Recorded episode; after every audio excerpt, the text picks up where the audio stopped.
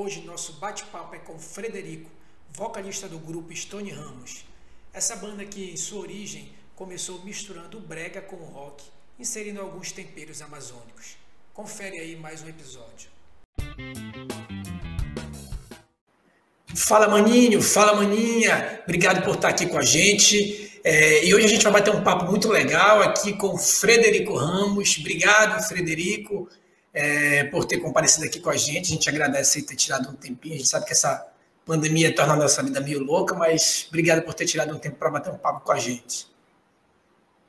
É isso, é um prazer enorme estar aqui no Vento Norte hoje, poder conversar com vocês, poder conversar com os nossos fãs, é uma delícia. Vai ser uma tarde bastante aprazível. Obrigado, obrigado, Frederico. Cara, eu já começo assim, quero saber, afinal, a gente olha o Stone Ramos. Afinal, o Stone Ramos é o quê? É uma banda de brega, uma banda de brega amazônica, uma banda que não tem caixinha, né? Porque a gente sempre quer botar uma banda numa caixinha, mas é... como é que a gente poderia enxergar a Stone Ramos? Dizem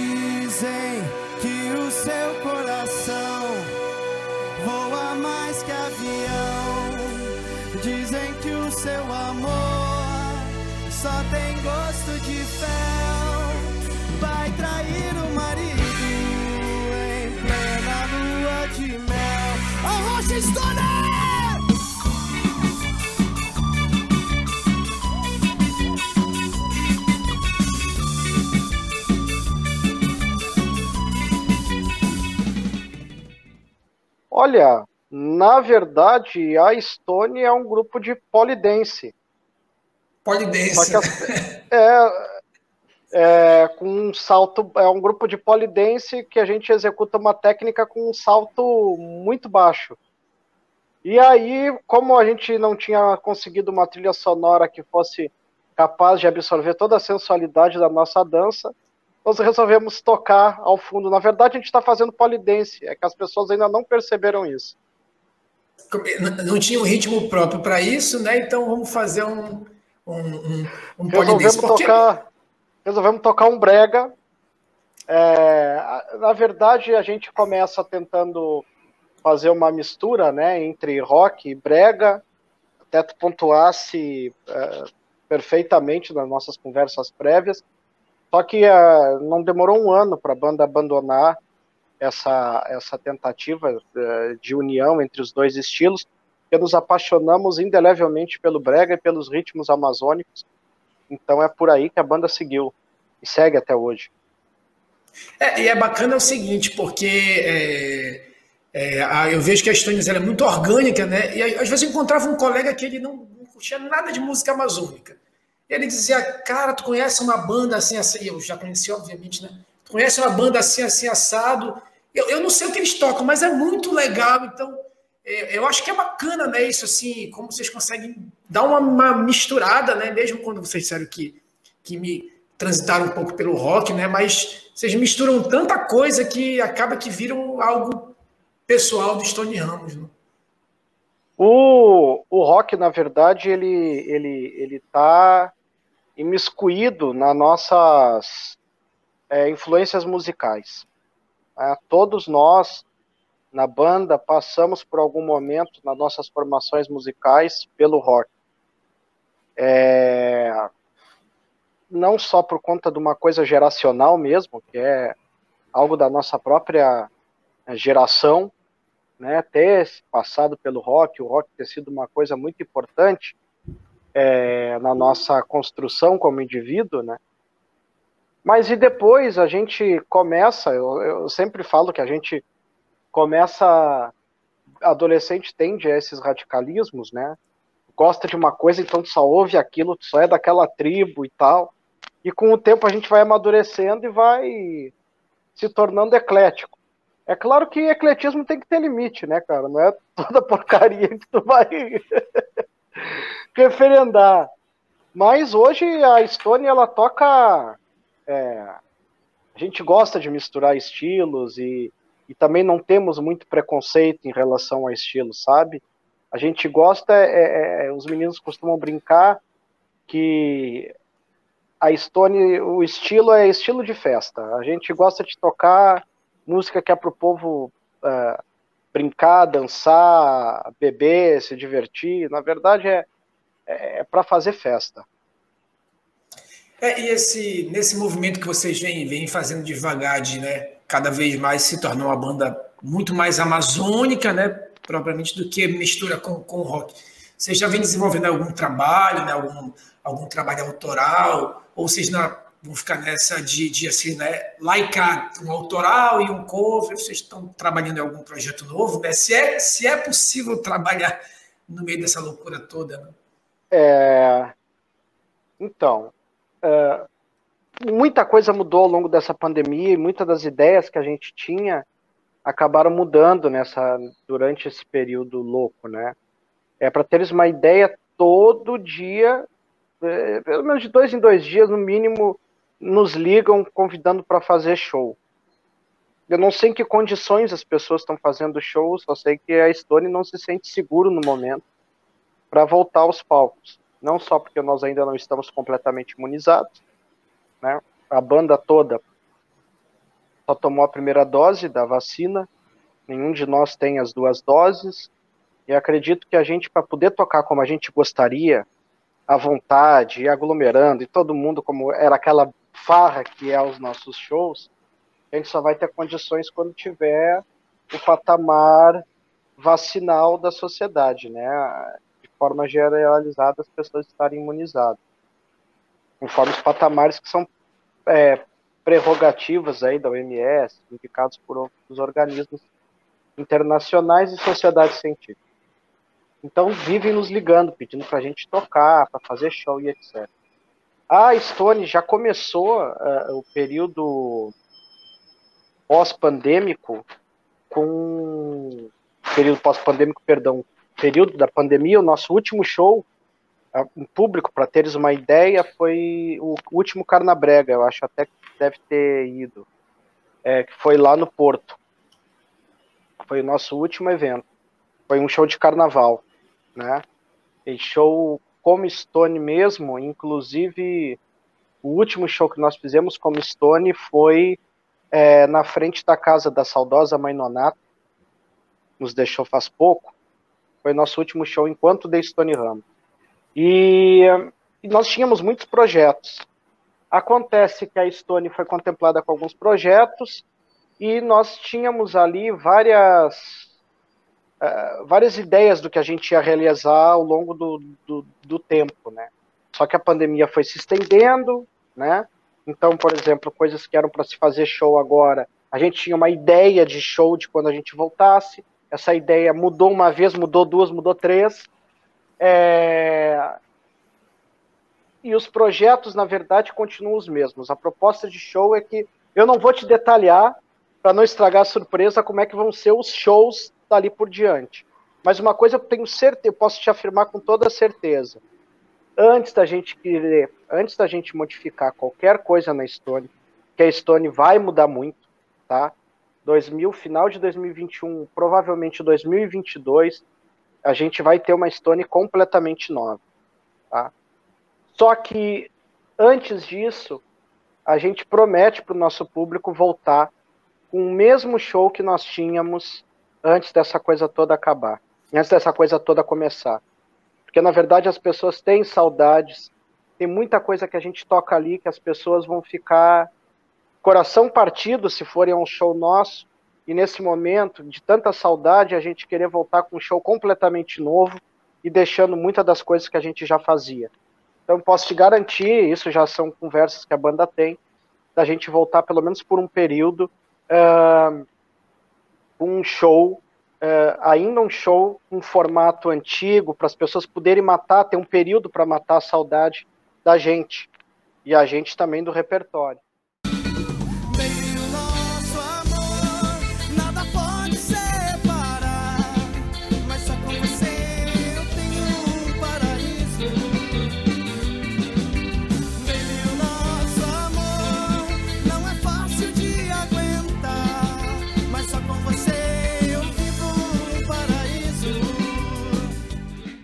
Mas temos novidade sim. É, a banda assinou ano passado é, com dois dos maiores produtores musicais brasileiros, é, que estão ao nosso lado para a produção do nosso novo disco. Um deles é o DJ Valdo Squash, que é o produtor e o beatmaker da Gabi Amarantos. Foi responsável, ele e o Miranda, pelo sucesso do, daquele disco da Gabi Amarantos que explodiu no Brasil todo. E, e, lançou a Gabi Amarantos. E também é o líder da Gangue do Eletro, né, o inventor do Treme. E o outro produtor, e ele é paraense, o Valdo Squash, já teve com a gente num dos nossos Prega Fest, e o outro produtor é o Alexandre Cassim, que é considerado, inclusive dizem, né, que a música brasileira do século XXI é, se divide entre Alexandre, antes de Alexandre Cassim e depois de Alexandre Cassim. Ele é o cara que produziu Nação Zumbi, que terminou a produção dos discos do Racionais, do Racional, do Tim Maia. É o cara que produziu Vanessa da Mata, é o cara que produziu Los Hermanos, é o cara que produziu Caetano Veloso, produziu Ana Vitória, produziu é, todos esses, esses sucessos recentes aí da música pop brasileira. Tem o dedo dele, tem a marca dele. É, então a gente está muito feliz de estar tá trabalhando com ele e ele assina o nosso próximo disco. A coisa está um pouco parada agora, porque uh, por conta é muito difícil esse processo de compor é, separado, sabe? A gente tem muitas canções novas, o disco vai ser só de músicas autorais, mas esse processo de colocar as questões de composição para frente, sem ter a presença física dos músicos, ter que estar tá trabalhando detalhes da música, pedaços da música pela pelo virtual é uma coisa bastante complicada. Então o disco sofreu um certo atraso aí é, nesse período agora, mas assim que agora a gente volta a reunir, provavelmente agora em agosto, setembro, e aí as coisas vão andar e a gente acha que até final do ano, para início de 2022, nós temos esse novo trabalho do Stone, que a intenção é um lançamento nacional. Inclusive, quem cuida do marketing da banda a partir daí é a agência da Anitta. Então, são o pessoal que cuida lá de, do marketing da Anitta e, e que é a agência Milk, que ela é uma das sócias, se não me engano, e vai estar tá cuidando também desse, dessas estratégias de lançamento nacional desse disco. Então há todo um trabalho profissional aí por trás, né? Que parece que eles vão encerrar um ciclo, né? Acho é bacana esse negócio de encerrar um ciclo, né? Até os fãs se acostumaram a ver, a ver uma coisa e agora para não ver outra, né? É, e aí eu queria saber assim, como é que que se dá essa, esse, esses projetos com produtores, né? enfim, pessoal que cuida do marketing, né? O produtor, vocês apresentam o trabalho para o produtor e o produtor diz: Ah, tá aí, gostei, legal do som de vocês, eu vou fazer. E aí há um contrato de reciprocidade, né? Ou o produtor diz: Não, produtor, diretor, enfim, a gente vai apostar nessa banda, vai apostar nos Stones, enfim. Como é que se dá essa, essa questão de relação aí, produtor e banda? Como é que vocês. É, na verdade, o que acontece é que a gente procurou muita gente, nós batemos em muitas portas, tá? Em todas essas portas que nós batemos, nós levamos o nosso o que a gente já produziu até aqui, né? Levamos nossos vídeos, nossos discos, fotos, o portfólio da banda e apresentamos para esses vários produtores uma, o, o, que a banda tem, o que a banda é e o que, que a gente pretendia. Na verdade, é, a gente for analisar, nós temos aí é, também uma lista de produtores da, das quais nós admiramos o trabalho. Né? Então não é qualquer produtor que a gente foi atrás, nós fizemos uma lista e fomos conversando com um a um. Alguns disseram estar tá muito ocupados, outros a parceria estava completamente fora da nossa realidade. E uh, um dos que a gente estava mais apostando é o Alexandre Cassim, com a ideia de poder trabalhar conosco uh, e trabalhar com o Valdo Squash, que é um cara que ele também tem a maior admiração e é fã do trabalho do Valdo, perceber que ele tinha a possibilidade de trabalhar com Tecnobrega, uma banda que conhece brega de raiz e que também domina essa linguagem amazônica, animou todos eles e nós a trabalhar. Uma das coisas interessantes é que quando nós enviamos a, o hold dessas músicas inéditas lá pro, pro, pro Cassim e pro, e pro Valdo, eles tiveram a possibilidade de, de escolher quais as músicas que eles queriam trabalhar, nossas.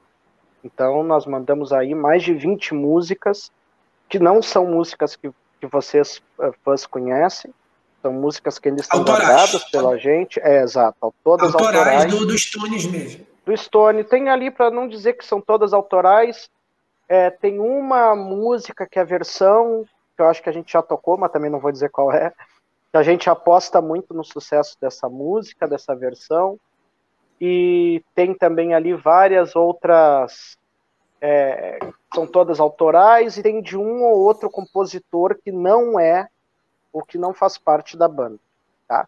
Tem um ou outro compositor ali que nós selecionamos. E eles então pediram essas 20 e tantas músicas para selecionar quais as que eles tinham vontade de trabalhar. E ali tinha de tudo, porque era uma ideia da Stone também abranger um pouco mais o nosso rol de, de, de influências musicais.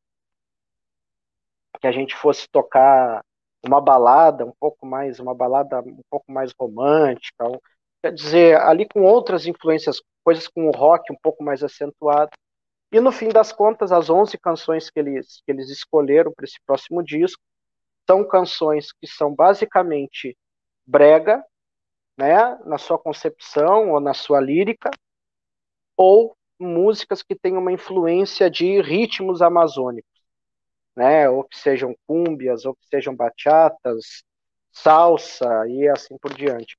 Então, uma das coisas que a Stone vai se a gente já aponta em alguma coisa do nosso show com esses ritmos, a gente já apontava. E agora isso vai ficar muito forte nesse novo trabalho da Stone, essa influência da música latina. Então, essa, essa questão. E é isso que, que, que, eu também ia te perguntar. O, vocês entendem que o trabalho ele tem que partir né, do regional, enfim, se tornar mais, cada vez mais amazônico ou cada vez mais latino, isso se transformar em algo nacional, ou vocês já apostam desde já em um ritmo nacional, né? E aí é, englobar inclusive a questão amazônica. Olha, eu não acho que eu sou muito, eu acho que é Guimarães Rosa que dizia que o nosso quintal ele, ele é universal, né? Então eu acredito firmemente que a música do norte é uma música que pode ser uma música nacional. Não é à toa aí que a gente teve sucessos como Calypso, tem a Gabi Amarantos, e que tem tantos artistas hoje Vanderlei ainda. Andrade. Como? Vanderlei Andrade. Vanderlei Andrade. E sim. E outros tantos artistas que buscam inspiração nos ritmos amazônicos. Vou começar primeiro falando dos amazônicos, depois eu vou para os latinos. Tá? Mas, por exemplo, eu ouvi, eu ainda não ouvi o disco, ainda quero ouvir. Mas parece que semana passada Pablo Vittar lançou um disco e pelo que eu estava lendo da crítica, é um disco ali cerçado na música do norte e na música do nordeste. Então, Pablo Vittar, que é talvez hoje uma das maiores figuras do pop nacional, é, é, tem um disco sob influência nortista, né? Então, eu não tenho dúvida nenhuma da força da nossa música sem dúvida alguma. É, o grande problema são as estratégias que nós vamos utilizar para esse lançamento. E aí a gente pode conversar daqui a pouco sobre isso. É, é, as dificuldades, as respostas eu ainda não tenho sobre as dificuldades. Provavelmente quem tem são os produtores que vão cuidar da gente, mas as dificuldades eu sei quais são. E uh, e a gente teve aí o sucesso, a Joelma está aí até hoje e tal. E aí nós temos, no caso da música latina, uma penetração enorme já na América Latina toda, afinal de contas nós estamos no Amazonas, que faz fronteira aí com três países, né? O Amazonas faz fronteira com três países é, é, é, latinos, né? É, Peru, Venezuela, Colômbia, né? São todos países com uma forte influência ali dessa salsa, da cúmbia, da bachata. São ritmos que estão estourados, não só nessa América Latina, mas estão estourados no mundo todo. Né? Então, a, a, música mais tocada dos últimos dez anos é Despacito, né? que é uma cúmbia, cantada em espanhol. Então, a gente não tem dúvida nenhuma da força que tem essa música do norte da Centro-América, nenhuma. Como eu disse, é, é, algo que a gente gosta, é algo que embala uma festa. O grande problema é furar as bolhas uh, que a gente tem de um certo afastamento geográfico e também, sem sombra de dúvida, hoje o Frederico está mais sério, estou com vontade de ser mais sério. Primeira entrevista séria que eu dou na vida, hein? Primeira série do Frederico, né? É porque o Frederico não está no palco, né? É porque o Frederico é. não está no palco, né? Não, mas a, as nossas entrevistas sempre são sempre muito zoadas. Hoje eu resolvi falar sério. Primeira entrevista que eu dou sério. mas uh, eu não tenho dúvida nenhuma também uh, da dificuldade de um certo colonialismo interno que nós temos no Brasil, entendeu? Então é mais fácil tu pegar o Pablo Vittar e botar música, tocando música do norte, do que conseguir viabilizar artistas do norte tocando a sua própria música, né? É, e uma, uma questão até que. Essa questão do Pablo Vittar até me parece que no, no, no, no LP, olha, olha, como, olha como a gente é antigo, né? No LP passado. LP. Se bem que tá voltando a moda do LP agora, né? É, ele já tinha lançado, se não me engano, umas duas ou três músicas, já, já sinalizando um movimento já do, do, do Tecnobrega, né? Mas, enfim, essa questão que você estava falando do, do, do, Norte é uma questão que eu sempre pergunto, perguntei para a Genô, né, da, da Genô Agostinho Léo, perguntei para uma Gaiva, da Casa de Caba, você falou da questão da dificuldade de furar bolha. Você acha que essa questão da plataforma do streaming, né? enfim, Spotify, Deezer, YouTube, você acha que isso de uma certa forma abre uma outra porta ou não? É só mais uma plataforma em que quem vencer essas dificuldades, que você, né, a gente já previamente imagina quais são essas dificuldades, quem vence essas dificuldades é que avançam nessas plataformas, você entende que não é um modo, de repente, alternativo de, de furar essa bolha? Bom, vamos lá. É, as tecnologias da rede, as mídias sociais, Facebook, YouTube, etc., elas quebraram o monopólio da comunicação. Né? Quebraram esse monopólio de que apenas alguns veículos conseguiam espalhar sua mensagem. Isso para o bem e para o mal. A gente está vivendo hoje uma fase de completa guerra de narrativas, onde a gente já não sabe mais quem é que está falando a verdade. É, a gente tem esse problema sério. Mas, por outro lado, elas pulverizaram a capacidade de comunicação. Eu não sou mais um mero espectador. Eu agora também sou produtor de conteúdo. Né? Eu não estou mais preso só à possibilidade de captar e reproduzir o que centros de produção é, realizavam. Eu agora eu posso também divulgar mensagem. Entretanto, essas tecnologias elas necessitam de máquinas muito poderosas. Hoje em dia, é, começou talvez com uma boa intenção de ligar as pessoas, de ligar os públicos e etc. Hoje em dia eu não tenho mais nenhum tipo de ilusão depois de trabalhar tanto tempo com essas coisas de que essas ferramentas elas sejam democráticas por si. Tá? Aqui a gente está agora aqui conversando, é, é, tranquilo. Né? Estamos aqui podendo divulgar nossa conversa, você está trabalhando com podcast. Entretanto, a, a, a, a, a gente continua. Se hoje o monopólio não é mais da produção do conteúdo, nós temos um monopólio enorme da distribuição do conteúdo, que exige uma força da máquina bastante intensa. Né? Então, eu não sonho mais com a ideia do bilhete dourado, né? que isso é um em um milhão. É, hoje em dia, o que se produz num dia que é colocado no YouTube, e isso não estou inventando, isso aí é dados da própria YouTube. Hoje em dia, o que se upa de vídeos no YouTube em 24 horas Se uma pessoa parar para assistir tudo que foi upado num único dia, ela vai passar, se não me engano, são dois anos e três meses assistindo. Por dia, isso, por dia. Tudo que é postado por dia. Pelo mundo todo, que o YouTube acolhe. Tá? Então, a forma de distribuir isso para ser visualizado por maior número de pessoas é muito dinheiro, é uma máquina muito grande de pessoas que estão atrás da distribuição. Não é o bilhete dourado, que é aquilo que vira meme, é, é como se fosse loteria. Né? E tu não sabe nunca o que, que vai virar meme. Daqui a pouco eu tô aqui tomando água contigo, meu copo cai, tu registra e ah, o pessoal acha engraçado, daqui a pouco, pum, viralizou. Mas isso é um caso extremamente fortuito. Se tu tem uma carreira profissional, tu não pode uh, perseguir uh, ser, ser, descoberto e viralizar por si. Né? É, é...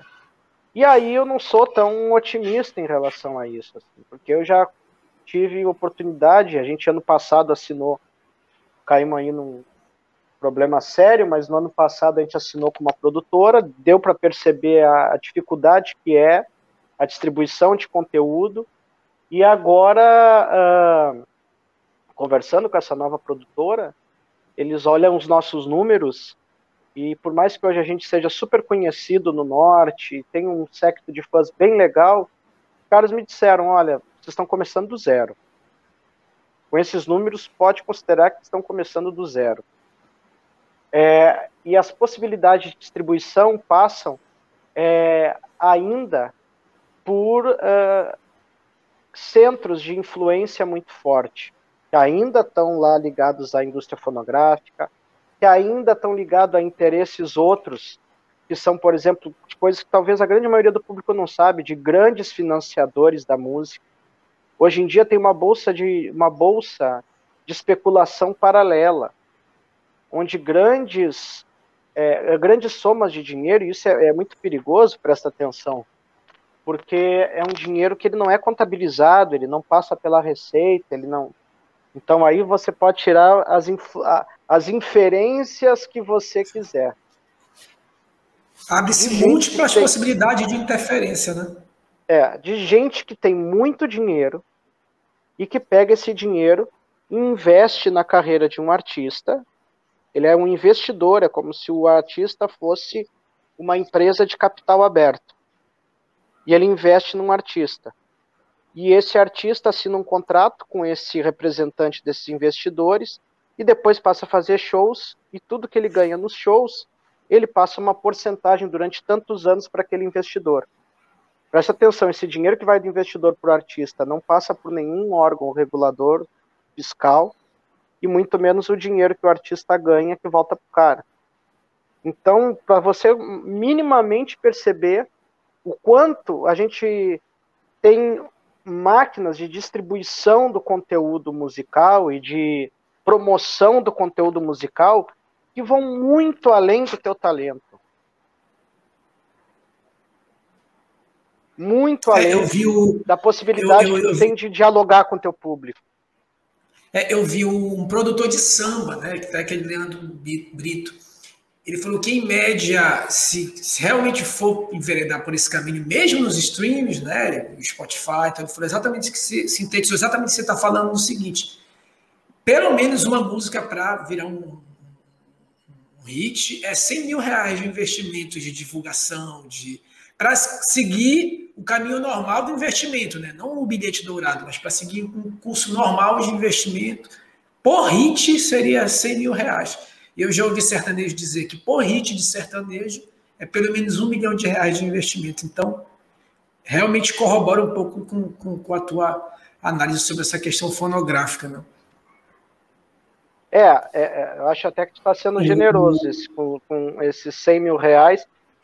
Eu acho que a gente pode fazer. Também tem essa questão das bolhas, né? Para qual bolha que tu quer, tu quer atingir, qual bolha que tu quer tocar. Então, por exemplo, eu já ouvi que a Duda Beat, com aquele primeiro disco dela, para nossa bolha, né? Que é uma bolha pequena, pessoas que se interessavam pelo trabalho dela dois anos atrás, que, que ela gastou 15 mil reais, né? Para lançar aquele disco. É... Que já é uma grana, né? Que já é uma grana. E aí eu pergunto quantos dos artistas no norte do Brasil têm esse dinheiro para investir. E não é só ter os 15 mil reais. Tu precisa saber aonde tu vai colocar esses 15 mil reais. Eu posso colocar os 15 mil reais no Zé e o Zé ser um baita enrolão e eu não conseguir fazer nada. Como posso colocar 15 mil reais que para um maior é pouquíssimo, mas ele já consegue fazer alguma coisinha a mais para ti. Então, é, claro que todo artista sonha em viver da sua, da sua arte.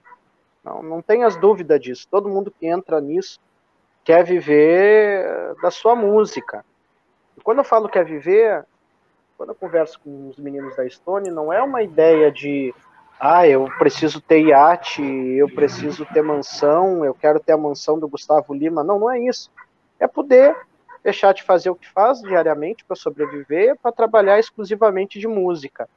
E é um caminho árduo, é um negócio complicadíssimo, porque infelizmente o artista hoje ele não pode, e eu digo infelizmente porque a gente era para estar preocupado com as questões criativas, e não é se colocar, e quando eu digo questão criativa, ter que acordar às 5 horas da manhã para viajar para uma outra cidade, para tocar, aí vai pro hotel, dorme mal, no outro dia já está a caminho de outra cidade, não é o problema do, de ensaiar constantemente, não é o problema é, do trabalho em si.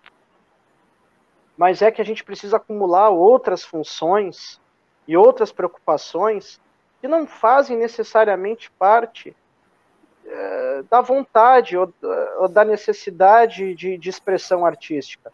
Por exemplo, o Instagram, né? A pessoa ter lá um conteúdo e virar uma espécie de influencer e de blogueirinho. Será que nos interessa? É, eu tenho uma relação ali boa, agradável ali com o Instagram, gosto de conversar com as pessoas e tal. Mas, por exemplo, eu não sei se eu tenho muita paciência para ficar fazendo stories de, de, de 10 em 10 minutos, entendeu? Para viver uma vida a partir daquilo ali. Eu não sei quantos artistas que estão preocupados mais com a sua música do que com isso também estão dispostos, entendeu? É, é complicada a situação. É porque é difícil o artista, é, artista, empreendedor, influencer, né, produtor, diretor. É, é legal, né? Tentar é, é, transitar nessas áreas, mas daí constantemente ser todas essas áreas é realmente é complicado. Agora a gente fez o processo inverso, né? A gente começou a projetar o futuro, né? E aí eu queria voltar um pouco no passado, né? Aquela velha questão clássica, né? De como é que surgiu. Ah, a gente né, começou uma banda é, brincando, enfim, aquela brincadeira entre amigos. Ou disse, não, olhei para um ritmo brega rock, ou rock brega, vou montar uma banda, né? Como é que foi esse, essa origem da, da, da Stone Ramos? Então, é, eu, desde que eu me entendo por gente, eu tenho banda. Tá? Desde que eu me entendo por gente, eu sou músico. Assim, eu tinha 12 anos de idade, 13 já tinha banda punk já. É, e assim foi, até projetos mais profissionais a partir dos meus 18, 19 anos de idade. Já comecei a ter projetos da qual eu me envolvia. Eu também tenho uma vida acadêmica, mas é, além desta vida acadêmica, eu sempre tive envolvido com música, né? É, uma energia considerável despendida nisso. E uh, eu conheci isso, era com rock progressivo e é, com um estilo de música da minha primeira banda profissional, um estilo de música mais parecida com, olha só, mais parecida com The Doors, Getro Tal, essas coisas assim. E quando foi ali por 2009, eu comecei a frequentar um lugar em Manaus que já não é mais como era. Isso não é saudosismo, o lugar foi modificado mesmo. Era a Casa do Terror, do Zé Maria. Não sei nem se agora com essa história da pandemia se a Casa do Terror está aberta.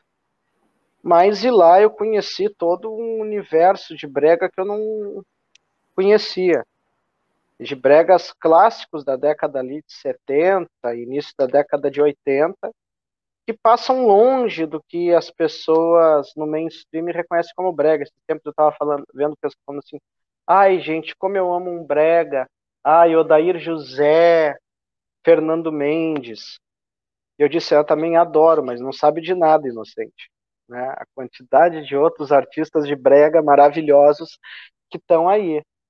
E, e aí eu comecei a, a, estudar esse brega, querer ouvir mais. E aí fui de cabeça, assim, ouvindo a discografia de Reginaldo Rossi, de Evaldo Freire, é, Paulo Sérgio, próprio Nunes Filho, Marazona, pô, e aí é um universo gigantesco, né? O Abílio Faria, tal, e José Ribeiro, ah, tem muito. E me apaixonei e pensei que talvez fosse uma boa ideia fazer uma releitura desses bregas que nunca, assim, a gente bota no nome de brega um monte de estilo, né, de músicas ali que tem muita influência da música mexicana, dos mariachi, tem muita influência da música do Ye, Ye, Ye inglês e norte-americano, a diferença é que eram feitas por artistas do norte e do nordeste. Quer dizer, qual é a diferença do Reginaldo Rossi para o Roberto Carlos? A diferença, tiveram trajetórias parecidas, começaram mais ou menos na mesma época, tocando mais ou menos o mesmo estilo.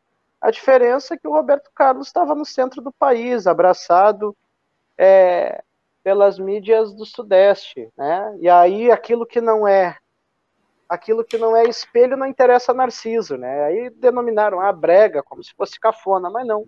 Estão fazendo uma música de altíssima qualidade, é, musical e, e, e, e, lírica. E aí a gente resolveu uh, reler essas músicas e para mim eu te confesso que foi uma surpresa, porque quando eu comecei a tocar com a Stone, eu percebi muito rapidamente que tinha ali uma coisa meio represada uma galera que gostava desse estilo de som, seja porque sempre ouviu dentro de casa, seja porque o seu pai e a sua mãe adoram, é, seja porque ouvia no boteco que ficava ao lado da sua casa, que passava o dia inteiro tocando essas músicas. Então, a, a...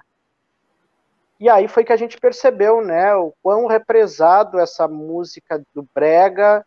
Hoje em dia não, hoje em dia no meio alternativo se convencionou, né? É, mas eu tenho o prazer de dizer que nós somos a primeira banda aí nesse meio autoral, alternativo em Manaus, a assumir essa, assumir essa coisa do brega e aí perceber como as pessoas gostam disso. Por isso que a gente tem a, tá aí até hoje. Se a gente começou com brega lá dos anos 70, dos anos 80, daqui a pouco a gente começou a espalhar para essa música que também vem do Pará, para essa música que estava sendo produzida é, é, em Manaus, para essa música que estava sendo produzida é, no interior do, do, do, do Ceará e, e, outras, né?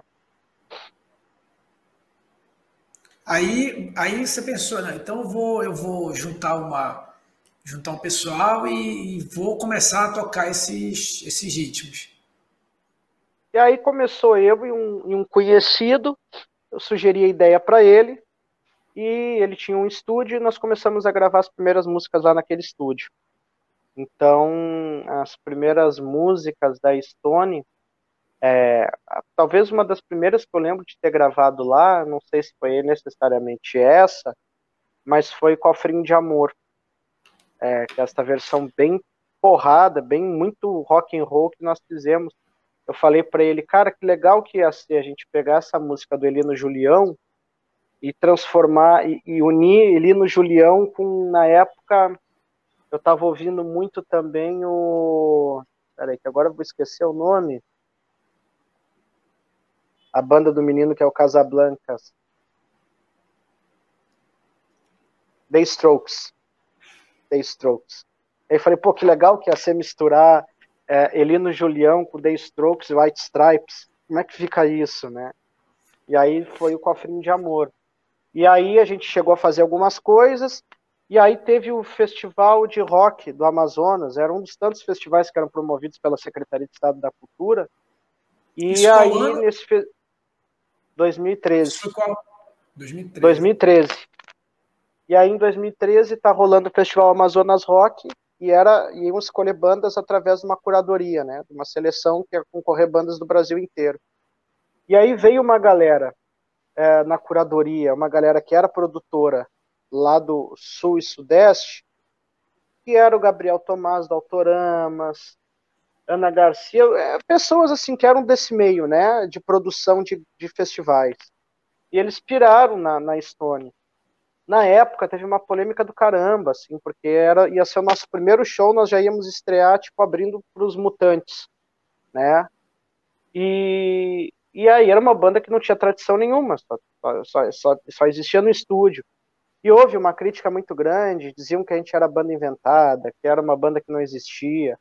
Inclusive, muitas pessoas que hoje são grandes amigos meus, na época eram de outras bandas e me deram muita porrada. Falaram muito mal da já gente. Já estavam na cena, já estavam na cena e aí. E aí, de repente, quem são esses que não estão nem na cena e agora.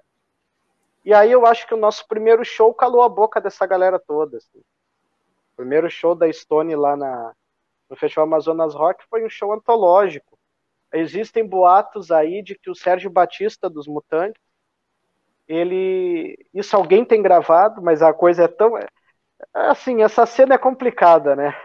É. Dizem as más línguas que o cara gravou um vídeo nos homenageando, enrolando um pano de oncinha no pescoço, dizendo que ia entrar no palco de oncinha para homenagear Stone Ramos, que ele gostou muito. E filmaram isso, e alguém desviou essa fita para isso ninguém ver, não, não deixar acontecer, a gente não ter esse elogio de saída e tal. Mas aí depois desse show, acho que a gente calou a boca da galera toda, perceberam que a gente tinha uma banda, a gente já chegou, começou já tocando performaticamente.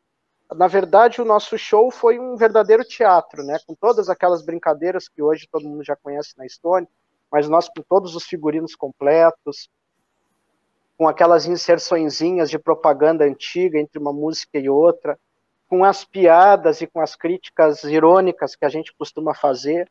Tava tudo lá naquele primeiro show. E a galera pirou, e aí depois dali para frente é só história.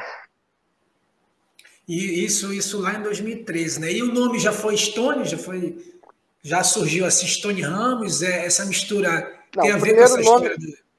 a, a, banda já surgiu com esse nome já, é, na ideia de misturar um pouco fica claro, né? Que assim, como era uma banda que é. tinha essa coisa, por isso que esses dias tu me falou, ah, é brega rock, eu falei, não, não é mais, né?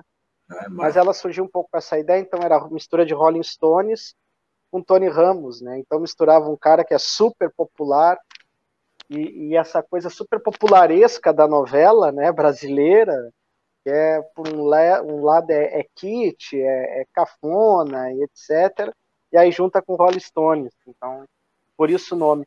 Eu te confesso que eu já nem sei se eu gosto tanto desse nome para uma estratégia de lançamento nacional. Te confesso, estou confessando pela primeira vez isso.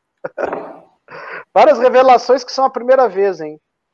E... Mas eu acho assim, como, como um, um, fã e tal também, eu acho que, que, que o nome surgiu né, nesse contexto, mas é aquela história, né? Me parece que, que isso depois toma uma vida própria, né? Se, você, se amanhã você resolvesse fazer um pagode enfim, é, tocar sertanejo, eu acho que, que vocês já tomaram esse nome já com uma já uma independência de nome, já eu acho que já é a Stone Ramos, já, já é a banda de vocês, acho que independente da, da inspiração do, do ritmo. Enfim, é a impressão do, de quem ouve, né? É, é, na verdade, a única resistência que eu passei a ter com o tempo em relação a esse nome é porque, apesar da gente ter um humor latente, a banda tem isso, mas não é uma banda que se propõe uma banda de piada, né? Uma banda que faz comédia.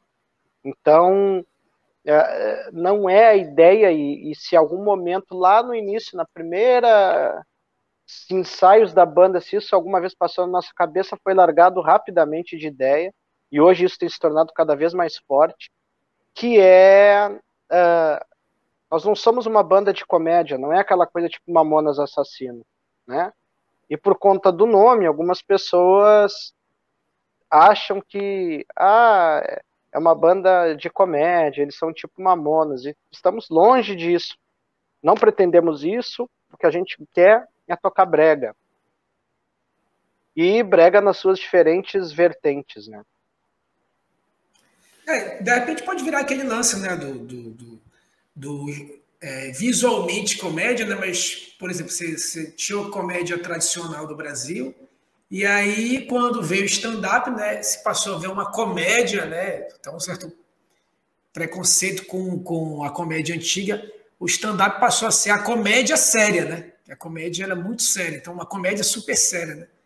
Quem sabe Stones não é a banda amazônica é, do, do, humor sério, né? É, é. Mas eu acho super bacana o nome. Eu acho que como um fã eu, eu, eu manteria o nome.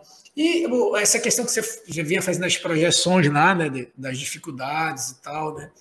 É, como é que é, cara? Se, em que momento vocês pensam assim, virar chave? Em que momento deve ser muito difícil escolher para o artista? Olha, a gente tem que conciliar com o nosso outro trabalho formal, né? E ao mesmo tempo é, tocar é, um outro trabalho que dá muito mais trabalho do que o meu trabalho, né? Enfim, é, formal.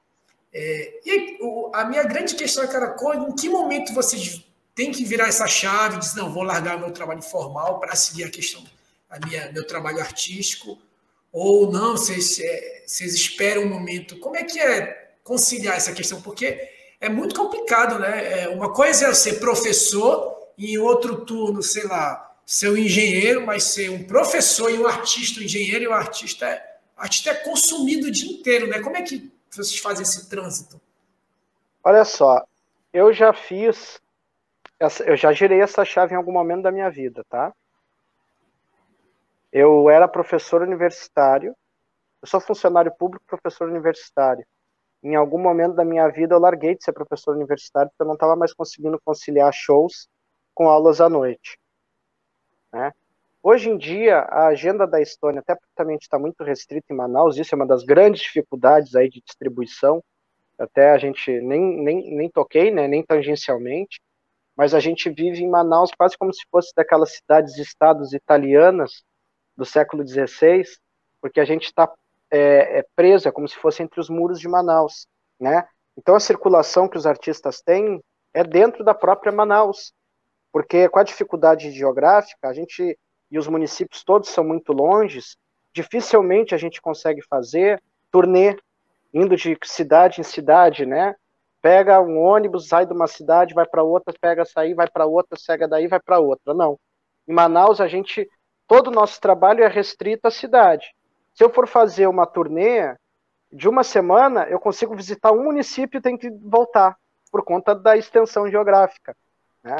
Então, primeiro que nós estamos restrito a isso. Por um lado é bom, porque se tu tens uma segunda, uh, alguma, tu consegue, por exemplo, nós, a gente consegue manter um ritmo de trabalho para a Stone noturno, então que me possibilita trabalhar durante o dia, né? E, e agora, claro, Tu pergunta em que momento, mas já virei a chave, quando eu não pude mais assumir um trabalho noturno, porque não estava dando conta. Me perguntas, eu ganho tanto com a Stone quanto ganhava como professor universitário? Agora na pandemia não, mas antes de acabar a pandemia eu já estava ganhando na Stone o mesmo que eu ganhava como professor universitário. Em algum momento diminuiu, mas depois eu recuperei a própria banda. Isso dá uma satisfação enorme. É suficiente para cobrir todos os meus gastos? Ainda não é suficiente para cobrir. Quando é que vou virar a chave, olhar e dizer assim, bom, agora parei com a minha carreira pública, vou assumir só a Stone. O dia que a Stone conseguir é, bancar o que, o, o que hoje me banca. Dando o mesmo salário por mês como funcionário público, eu, sem dúvida nenhuma, eu dedicaria em tempo integral para a banda. É preciso dar esforço que seja mais do que o noturno para poder chegar a isso? É, é preciso só que a gente tenta levar da maneira que pode, né? Porque, infelizmente, nós temos uma, uma indústria da cultura ainda muito incipiente, com dificuldades imensas, né?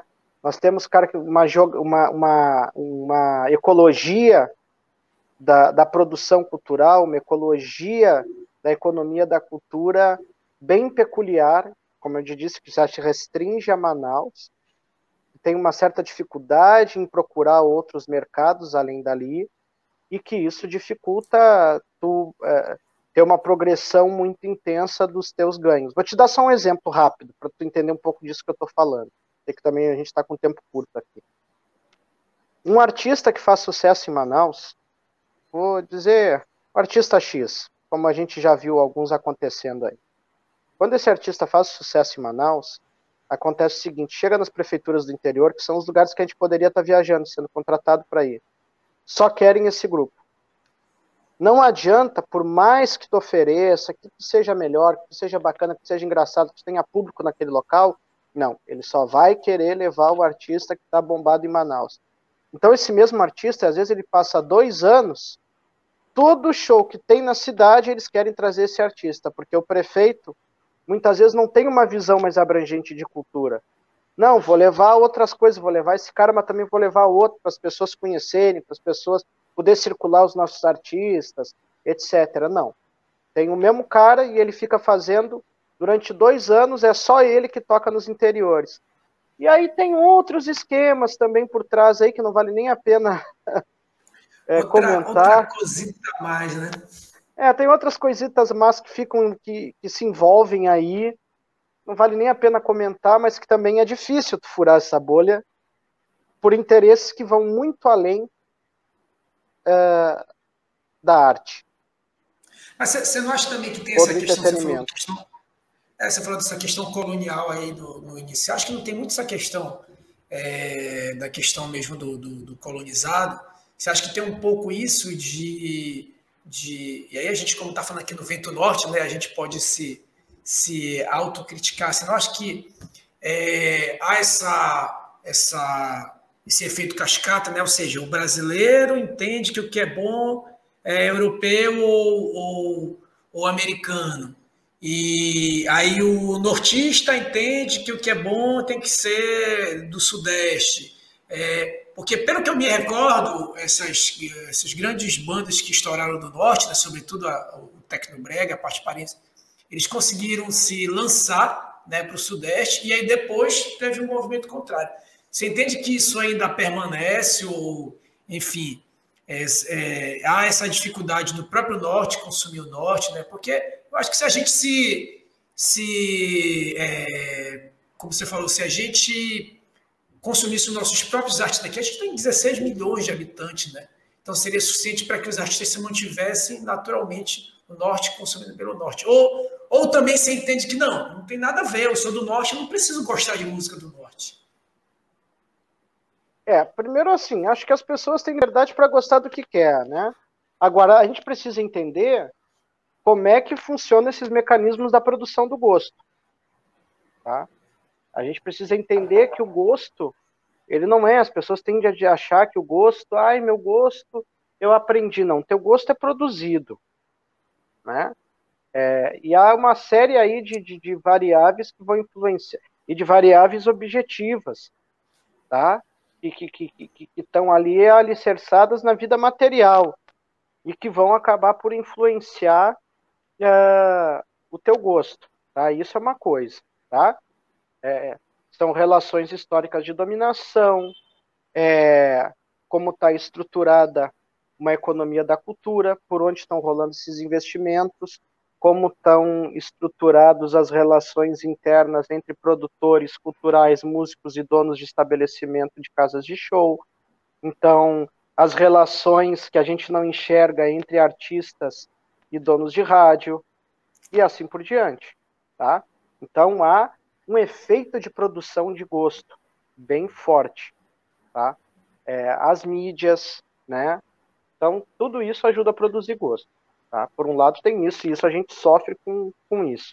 Então, não acho que necessariamente é culpa do norte não ouvir o norte. Eu acho até, quando eu estava te falando agora isso, agora há pouco atrás, desses artistas de Manaus, que estouram em Manaus, e acabam circulando o interior por anos, por um lado é bom porque esses artistas eu estou falando que são artistas de Manaus, tá? Eu não quero citar nomes porque muitos deles são amigos meus, tá? Mas são artistas de Manaus que estouram em Manaus e depois começam a circular durante dois, três anos, sempre os mesmos caras, os mesmos municípios, pagos pelas mesmas prefeituras, entendeu? É, porque o prefeito insiste que seja fulano que vá lá todo ano na festa do maracujá, né? E esses caras conseguem fazer. Entretanto, é que a gente tem uma espécie de rede é, é, é, é de contatos que, em vez de expandir e distribuir, e isso é causado, inclusive, eu acho, um tanto culpa dos governos, porque quando fazem esses editais de financiamento de festas do interior, falando de uma característica do Estado, né, nossa interna, era para pensar numa espécie de distribuição, de pulverização desses recursos, né, e de acesso dos artistas ao interior. E isso não existe. Então, tu tens um certo monopólio durante um tempo e aí isso vai se trocando. É, é, é. No passado, por exemplo, eu lembro do. Vou dar um exemplo, assim, não tem relação, não é falar, mas, por exemplo, Berg Guerra, é um cara que fez um sucesso tremendo em Manaus e depois passou dois, três anos, era só ele no interior, não chegava nenhum outro artista que não fosse Berg Guerra, tá?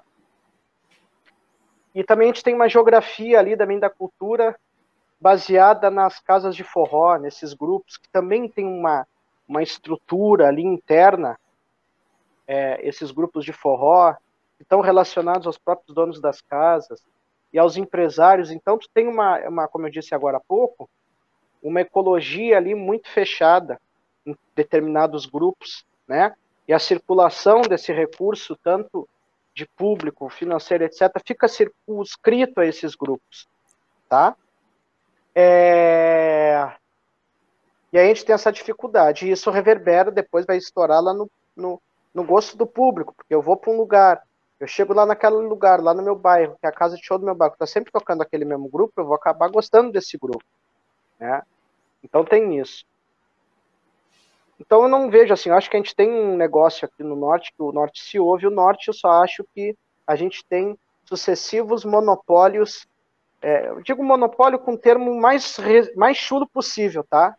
não é uma, mas a gente tem sucessivos é, é, é, é, afunilamentos, né, desse consumo. Esse consumo nunca consegue ser espalhado, ele está sempre afunilado, ele está sempre afunilado.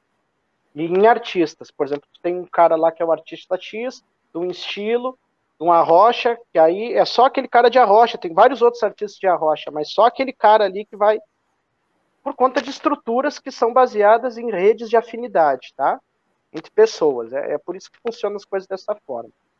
É, em relação ao nível nacional, é, nós temos isso aqui, inclusive a minha esposa, ela vive brincando com isso, ela até colocou uma coisa lá no Instagram, ela vive brincando com isso no Instagram, que é um colonialismo interno, do sudeste para o norte, quer dizer, vão lá, aí fazem coisas, por exemplo, ah, vai gravar agora a novela Pantanal, vou te dar um exemplo. Tudo bem, Pantanal não é no norte, mas é no centro-oeste, né? Também é uma região é, pouco visada pelo Brasil e pouco valorizada. Em termos geopolítica, sabendo... como se fosse do norte, né? Em termos é, geopolítica, é, como é. se fosse do norte. É. E a novela Pantanal agora só contratou gente loura e branca e carioca para fazer os papéis dos caboclos é, é, é, do Pantanal, que é uma história regional. Quantas vezes tu viu, sei lá, ontem, anteontem a Thaís me mostrou um vídeo da Priscila Fantin fazendo uma Índia amazônica. Ah, eu lembro, eu lembro desse. Agora eu não lembro qual é a novela, mas eu, eu lembro que passava uma novela realmente. então a gente tem sucessivas, quer dizer, as pessoas vão até o norte, né? Eu, eu tô falando, sou de fora, mas já moro em Manaus quase há 20 anos. Quer dizer, hoje em dia consegui construir histórias é, é, que, que eu deixei lá, que eu fiz por lá, que eu fiquei lá, né, que estou lá, né? É, e, mas, por exemplo, vai, o pessoal, por exemplo, vem, grava uma novela lá em Manaus, ou vem uma banda, vai em Manaus, faz a pesquisa, tira tudo que pode tirar, quando vai embora, não leva um artista do norte, não leva a referência que teve, quando eles vão produzir um filme, qualquer coisa, não botam um artista do norte, que temos bons artistas, não botam um artista do norte como protagonista, num papel de destaque, numa trilha sonora. Então são essas coisas que eu também falo que é essa dificuldade desse colonialismo, esse colonialismo interno brasileiro, né? Que a gente dentro do próprio Brasil é visto como exótico, né? Como se a gente não tivesse ali a mesma possibilidade de um, de um potencial artístico como alguém do Sudeste ou do Sul, que precisa ir, imita e volta, e eles imitando ainda são melhores do que a gente fazendo o que é original. É, então, é, é, por exemplo, eu vou, eu, eu vou te dar um exemplo rápido. Uma vez eu estava num. Nós tínhamos participado do passo a passo, depois a gente saiu com uma série de produtores. E saímos com um produtor de um grupo, não vou te dizer qual, mas era um grupo de fora. Não fazia mais de um ano que, tavam, que tinham virado, que tinham feito sucesso. Eu, particularmente, não é um pessoal que eu gosto da música e tal. Mas saí com eles, fomos pro Curupira, né, o nosso point. Como um e colega aí, de trabalho. Né? Saí como um colega é, de trabalho. Saí né? como colega de trabalho. E os caras começaram, ai, porque vocês aqui no norte, como é que vocês viajam, como é que vocês excursionam? Aí daqui a pouco esses produtores começaram, ai, que legal se a gente pudesse levar fulano num barco nessas cidades todas fazendo show, imagina que lindo. Vamos conseguir um negócio, vocês conseguem pra gente? Ah, me apresenta fulano? Pediram, pediram, pediram, só falaram eu, eu, eu, eu. Eu cheguei e falei assim, brother, é seguinte, vocês estão aqui em Manaus, eu só vejo vocês falarem de vocês faz duas horas, pedindo coisas, querendo saber como é que é para ir acontecer e não sei o quê. Cara, até agora eu não vi vocês perguntarem um nome de banda daqui. Eu não vi vocês perguntarem quem é os artistas. Vocês não perguntaram que estilo a minha banda toca. Vocês não me perguntaram se eu tinha vontade de tocar numa mesma casa de show que vocês tocam lá. Ô, brother, vai a merda, tá ligado? Falei pro cara. Vá pra casa do carimba. E aí era para ter pego o contato, para ter trocado coisa com o cara, porque o cara era produtor, afinal de contas. Eu saí fora, até falei pro deve conhecer o nosso baixista, o Agels, Nayan. Falei pra ele, Nayan, vai lá, cara, conversar com esse cara, porque eu não tenho estômago para negociar qualquer coisa que for com ele. Nayan foi e não aguentou um minuto, assim, quando viu a atitude completamente colonial do cara, falou, velho, mandei ele pra casa do caralho. então, o substituto da negociação não, não conseguiu evoluir. Né? Não. Então, são essas coisas, sabe? É, é, é, difícil. Então, por exemplo, quando a gente tem um cara como agora, a gente está negociando com o Cassinho, ele ficou super animado. Um cara que é uma referência no Brasil, pô, produziu Los Hermanos, cara. Tem três, o cara tem três Grêmio guardado na estante dele, né? Aquele disco da Vanessa da Mota, belíssimo, que eu adoro a Vanessa é aquele disco do Banho de Chuva, né? Aquilo ali foi produzido por ele. E aí ele vê o artista do norte e fala assim: não, quero apostar nisso, eu quero trabalhar com isso, eu quero ver esses caras fazendo e acontecendo. É muito bom e ao mesmo tempo a gente tirou a sorte grande, porque é complicado, cara. Os caras preferem pegar alguém daqui, do, do, do preferem pegar alguém do Sudeste do Sul gravando coisas nossas do que botar um artista nosso gravando coisa nossa. É, tem um clássico comercial é muito antigo do, é, do Guaraná, né? Guaraná da Amazônia e tal, e aí uma, né, uma pessoa de estereótipo branco, olhos claros, né, que não guarda nenhuma relação com, com o Guaraná da Amazônia, né? Não que essa questão, é, eu acho que o que não pode acontecer é essa assimilação, né? A gente pode ser intercultural, né? Não precisa ser 100% de lá nem 100% daqui. Acho que, como você falou aí na mesa, né? Podia rolar essa troca, né? Cara, Frederico, olha, acho que é raridade, né? Como você falou, raridade ver o Frederico sério.